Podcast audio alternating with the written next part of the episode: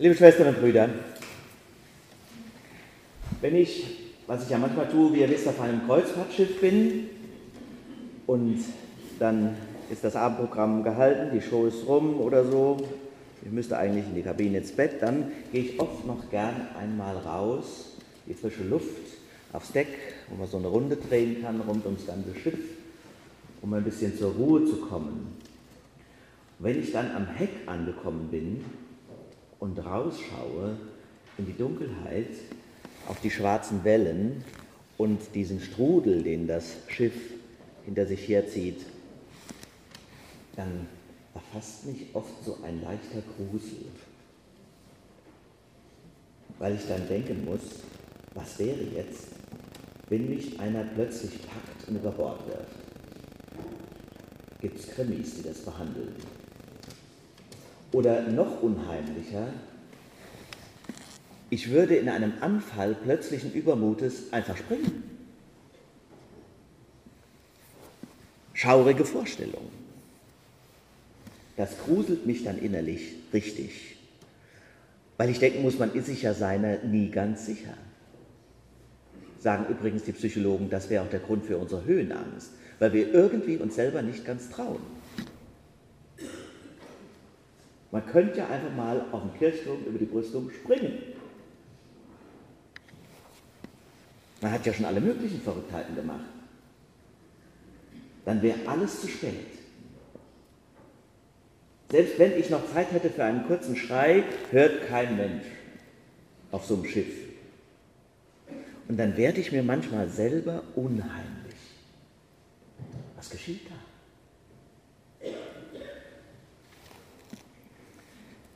Liebe Schwestern und Brüder, ein Gefühl zwischen Todesmut und Lebensangst oder umgekehrt, Lebensmut und Todesangst?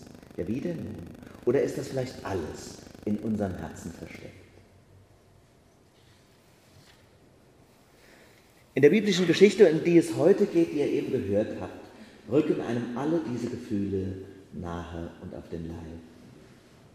Es geht aber nicht um eine Kreuzfahrt, wie ihr wisst, sondern um eine Fahrt über den See Genezareth. Jesus wird erzählt nach einem langen Tage des Predigens und des Heilens und bei den Menschenseins, auch der vielen Kontakte ermüdet, will für sich sein. Was für ein verständlicher Wunsch.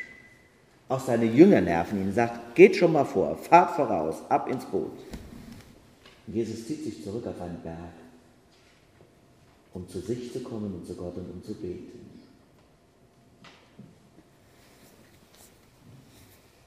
Wenn ich den Kindern die Geschichte erzähle, habe ich in dieser Woche gemacht, vergangene Woche am Mittwoch war Schulgottesdienst, dann weiß ich schon vorher, sie werden es lieben. Deswegen freue ich mich da immer drauf.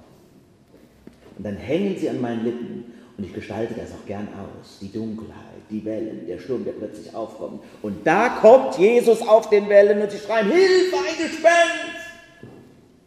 Das spüre ich an ihren Augen, wie sie mitfiebern, wie sie sich das vorstellen können. Ich bin's, fürchtet euch nicht, sagt Jesus. Und in dem Moment, wo er sagt, ergreift den Petrus in seinem Übermut, den er auch sonst schon öfter an den Tag gelegt hat, und sagt, Herr, wenn du es wirklich bist, dann will ich über das Boot steigen und zu dir kommen, ruf mich doch einfach. Und er sagt, komm. Petrus tritt heraus auf die Wellen. Einige Schritte lang geht's gut, so lange wie er auf Christus schaut. Aber in dem Moment, wo er auf die Wellen blickt und den Sturm spürt und den Wind, da übermannt ihn die Angst und er beginnt zu sinken.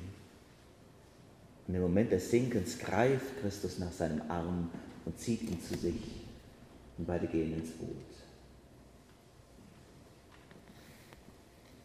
Und dann sagt Jesus, warum hast du gezweifelt, du Kleingläubiger?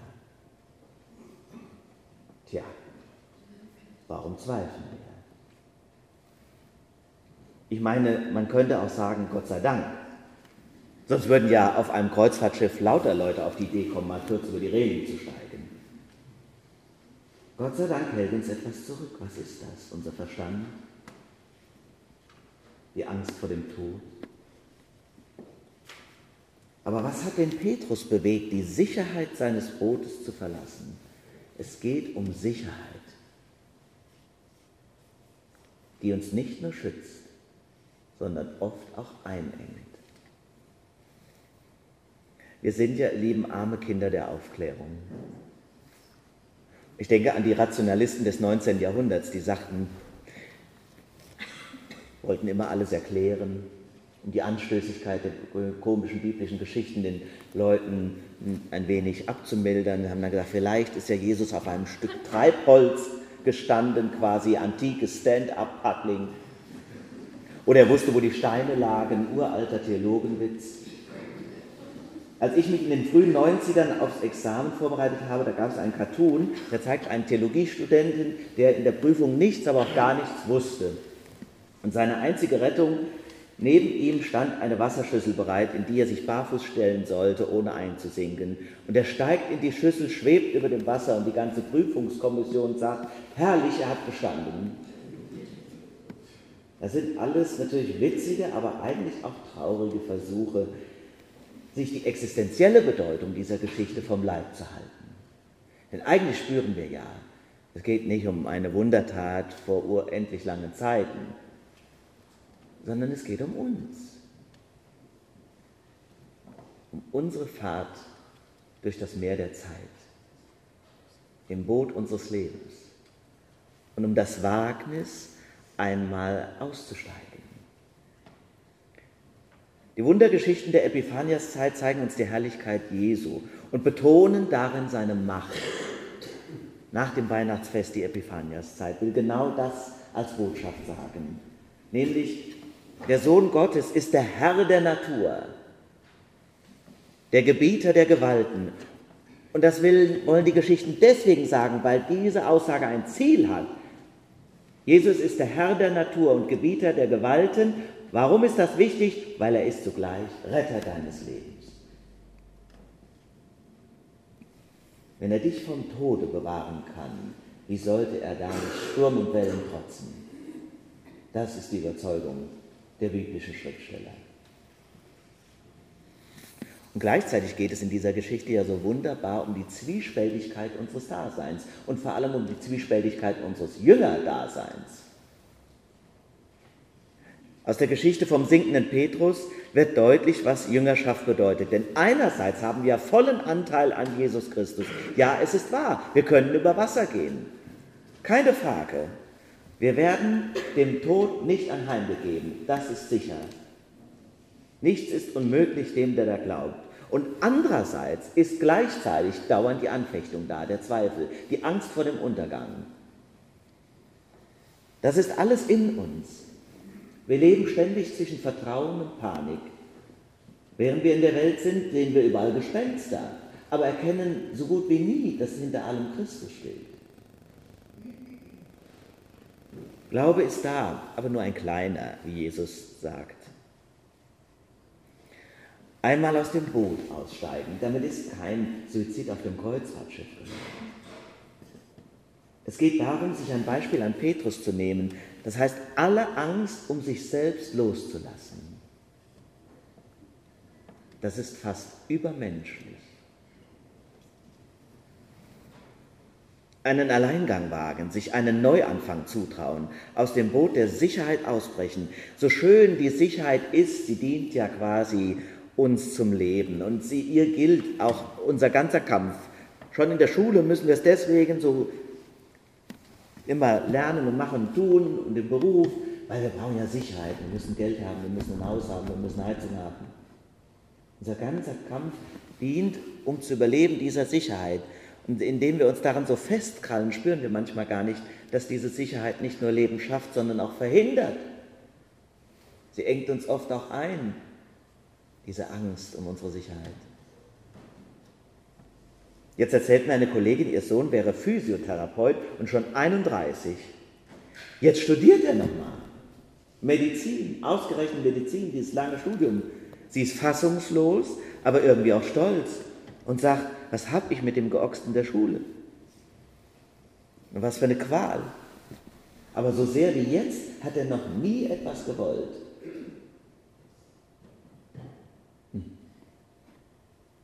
Eine Frau erzählt mir, dass es in der Ehe schon seit langem schwierig ist.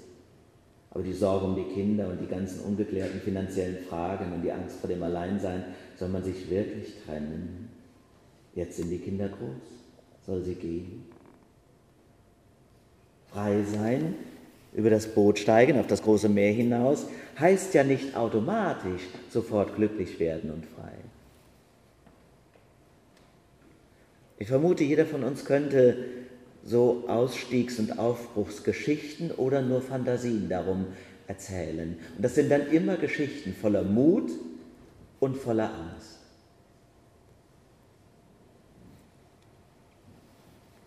Als ich hier in Godesberg in diese Fahrstelle gewählt worden war, war ich zwei Tage lang stolz wie Oskar. Und dann kam die große Krise. Ach du liebe Zeit, wurde mir plötzlich klar. Jetzt musste ja auch dahin. Ich hatte es wahrscheinlich vorher eher so als sportliches Abenteuer gesehen. Ich wollte was Neues, wollte was Aufregendes, kann ja nicht immer nur ein langweiliger Hund bleiben. Plötzlich wurde mir bewusst, ich muss ja nicht nur nach Godesberg hin, ich muss ja auch aus dem Hund zurück weg. Tja, klingt logisch. Wurde mir aber jetzt auf einmal erst klar. Das war heftig. Die Welt brach über mir zusammen. Die Abschiede, das Heimweh, die Angst vor dem Unbekannten. Das ist ja als Pfarrer so, dass man ja nicht nur eine Arbeitsstelle wechselt, wie bei manchen anderen Berufen. Da wird ja immer gleich alles neu. Neuer Wohnort, neues Haus, neue Mitarbeitende, neuer Friseur, neuer Hausarzt, neue Gemeinde. Und alles, was man sich einmal erarbeitet hatte an Vertrautheit, auch an Zuneigung und Erfolg, gilt nichts mehr. Du bist ein unbeschriebenes Blatt. Du fängst bei Null an. Und ich weiß noch genau, ich lag am Morgen meines ersten äh, Tages im Bett im Pfarrhaus und war so fix und fertig und verzweifelt, dass ich meiner Mutter gesagt habe, ich stehe nicht auf. Ich pack das alles gar nicht. Dann hat die Mutter gesagt, ach Olli, natürlich packst du das. Ich fand das nicht sonderlich überzeugend. Und getröstet, ihr Lieben, getröstet hat mich sehr damals, dass ich dann schnell meinen Freund angerufen habe, meinen besten Freund, der katholischer Pfarrer ist, und der dann diese Geschichte erzählt hat von heute und er hat sie verglichen mit der Lebenssituation, die er schon mitgemacht hatte. Und zwar war das so, als er Anfang 20 war, ging er von vielen bewundert, von manchen aber auch fassungslos angeschaut, ins Kloster, nach Siegburg, St. Michael. Er wurde Benediktiner und hat das sieben Jahre durchgehalten. Spürte aber schon relativ bald, dass das Leben hinter Klostermauern für ihn nichts ist. Jetzt hatte man aber so viel Erwartung geschaffen und er genoss auch den Respekt, wenn er nach Hause kam in sein Dorf und hatte eigentlich auch das Bild von sich, ein treuer und frommer Ordensmann zu sein. Aber es wurde immer deutlicher, dass das nicht funktioniert und er hat viel, viel, viel gebetet, so wie es ja sowieso so ist, noch darüber hinaus. Und irgendwann hat er den Mut aufzubrechen und weiß selber nicht genau, woher und wieso. So viele Gebete, sagt er, und dann wagte es und sagte, Oliver, du musst dir vorstellen, ich musste alles neu lernen. Alles, was jeder normale Mensch im Alltag kann, ohne darüber nachzudenken. Wie kauft man eigentlich ein? Wie kleidet man sich? Wie wird gewaschen?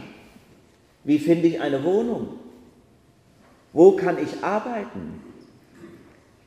Er war unmittelbar vorher schon relativ fertig damit Priester zu werden, das war noch nicht ganz zu Ende. Dann war aber für ihn die Frage, was kann man denn mit Theologie außer Pfarrer werden? Nicht viel. Und dann ist die Frage, nimmt mich die Kirche als Priester trotz meines Ungehorsams? Das Bistum Köln wollte ihn nicht. Trier schon. Und so hat er es geschafft. Sehr erfolgreich. Ich habe es auch geschafft. Aber liebe Schwestern und Brüder, das sind große Erfahrungen. Solche Herausforderungen müssen wir ja Gott sei Dank nicht täglich bewältigen.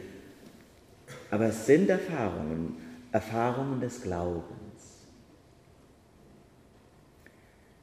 Im Rückblick hören wir dann manchmal Jesus zu uns selber sprechen, warum hast du gezweifelt, du Kleingläubiger? Diese Erfahrung aussteigen zu müssen aus dem Boot und sich in das Meer der Unsicherheit zu werfen, sie wird früher oder später sowieso niemandem erspart, weil es ist nämlich auch ein Bild für die Situation im Moment unseres Todes. Wir werden alle einmal sterben und jeder stirbt seinen eigenen Tod. Und wir können berechtigt fragen, wie soll ich das denn eigentlich schaffen? Wie soll das mir gelingen? Auch dann gilt es getrost, alle Angst um mich selbst wegzugeben in die Hand eines anderen. Ich steige dann aus dem Boot dieser Welt in das Meer der Ewigkeit. Und wahrscheinlich wird es auch dann für einen Moment so sein, dass ich das Gefühl habe, ich könnte versinken, aber dann packt mich Christus am Arm und zieht mich hin zu ihm. Herr Jesus Christus, erbarme dich meiner. Bitte für mich, jetzt und in der Stunde meines Todes. Ja, ich kann auf dem Wasser gehen. Ja, das können wir. Und die Fluten werden dich nicht verschlingen. Die Angst kriegt mich nicht klein. Es ist schön, wenn man es schon einmal im Leben erfahren durfte. Das ist dann eine Übung für den Ernstfall am Ende, eine Vorbereitung für diesen letzten schönen Moment, wo wir hier die Augen schließen und sie uns da neu aufgehen, wo wir getragen werden von seinen Armen und gehalten durch seine Liebe. Christus ist der Herr der Natur, der Gebieter der Gewalten und der Retter meines Lebens. Amen. Und der Friede Gottes, der höher ist als alle unsere Vernunft, bewahre unsere Herzen und Sinne in Christus Jesus.